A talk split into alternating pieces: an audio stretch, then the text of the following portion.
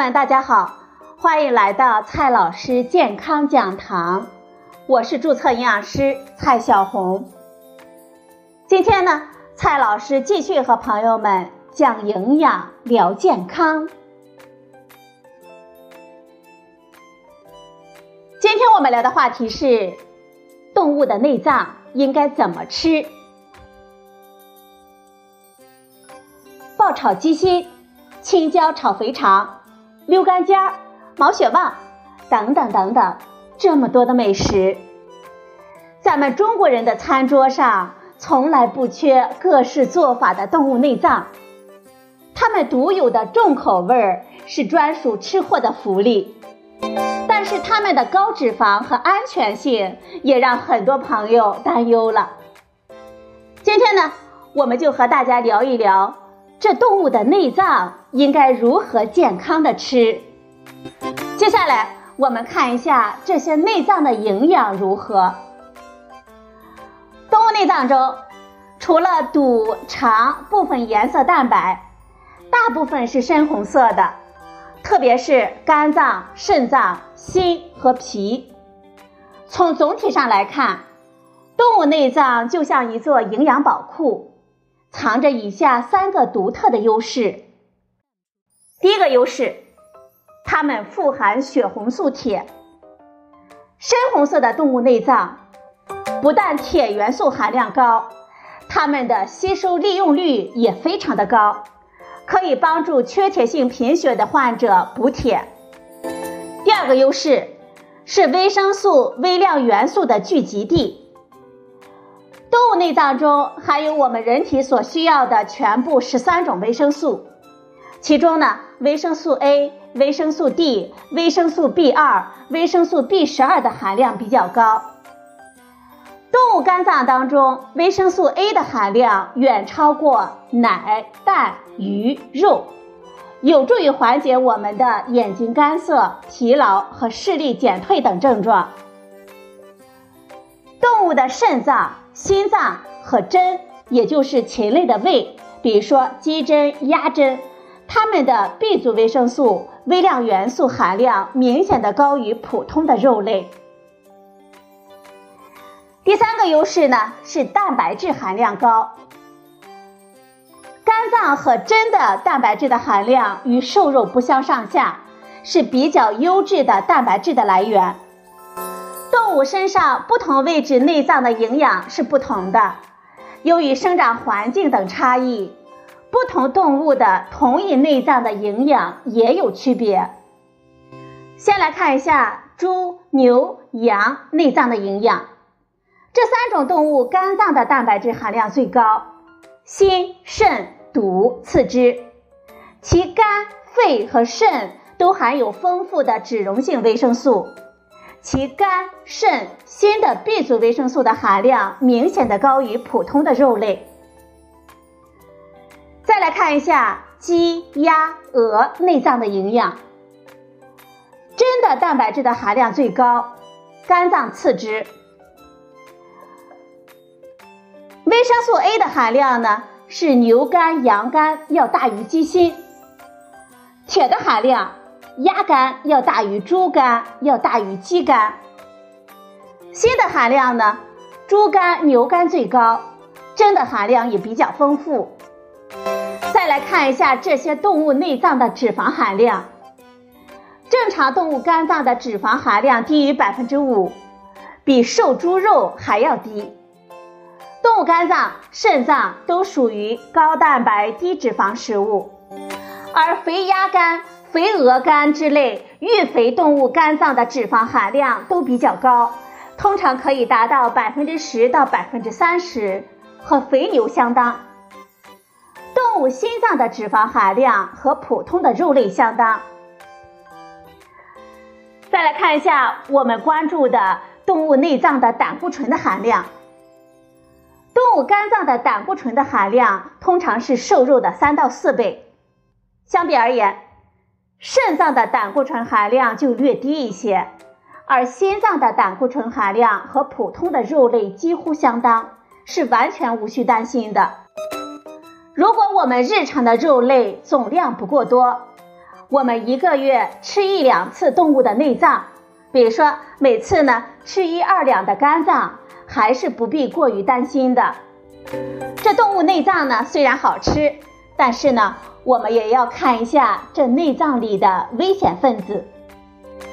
抛开口感和营养价值，吃动物内脏呢也潜藏着一些安全的风险。你可能会担心动物内脏不干净。甚至呢，听说吃了会中毒。其实，以下四种动物内脏相对更危险。第一种，肝脏。肝脏呢，它就像动物身体内的化工厂，不仅是最重要的营养合成器官，也是解毒器官。如果动物患病，过度的服用药物，或者是饲料水源被污染。就可能导致有害物质在肝脏当中积累。第二种，肾脏。肾脏呢，它作为排泄器官，也很难避免和有害物质打交道。第三种呢是肺。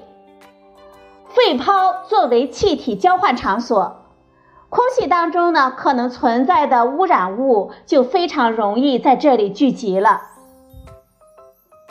第四种呢是大肠，如果猪大肠之内的油脂没有刮净，我们多吃也不利于我们健康。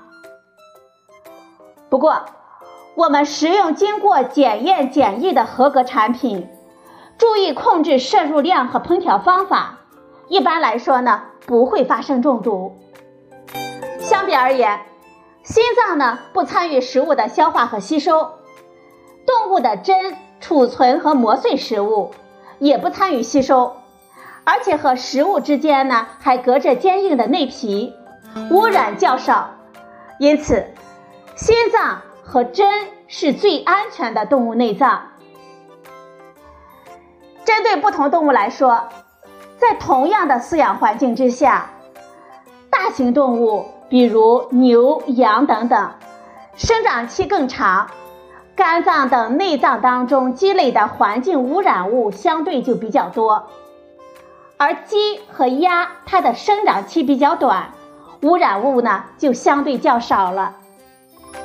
如何健康的吃动物的内脏呢？告诉大家几条注意事项。第一条注意事项，健康人呢每月吃一两次。喜欢吃肝脏、肾脏等动物内脏的健康人，按此频率来替代肉类，每次呢不超过一百克。以肝脏来辅助治疗贫血、易盲症、干眼病等疾病，或者给孩子做辅食的，每次最好不要超过二十克。值得一提的是，鸡肝和鸭肝，它们的口感细腻。更适合给孩子做成干泥来做辅食。第二条注意事项：动物的肝脏呢要彻底煮熟，别追求嫩滑的口感。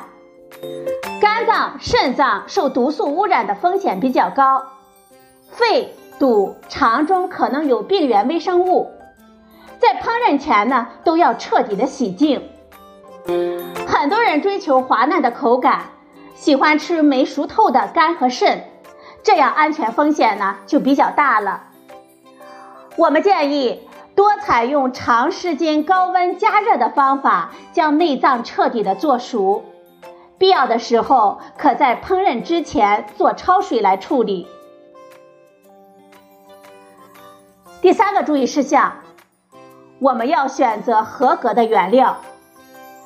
在可靠的市场购买有动物产品检疫合格标志的内脏，不要吃发生病变或者是不新鲜的内脏。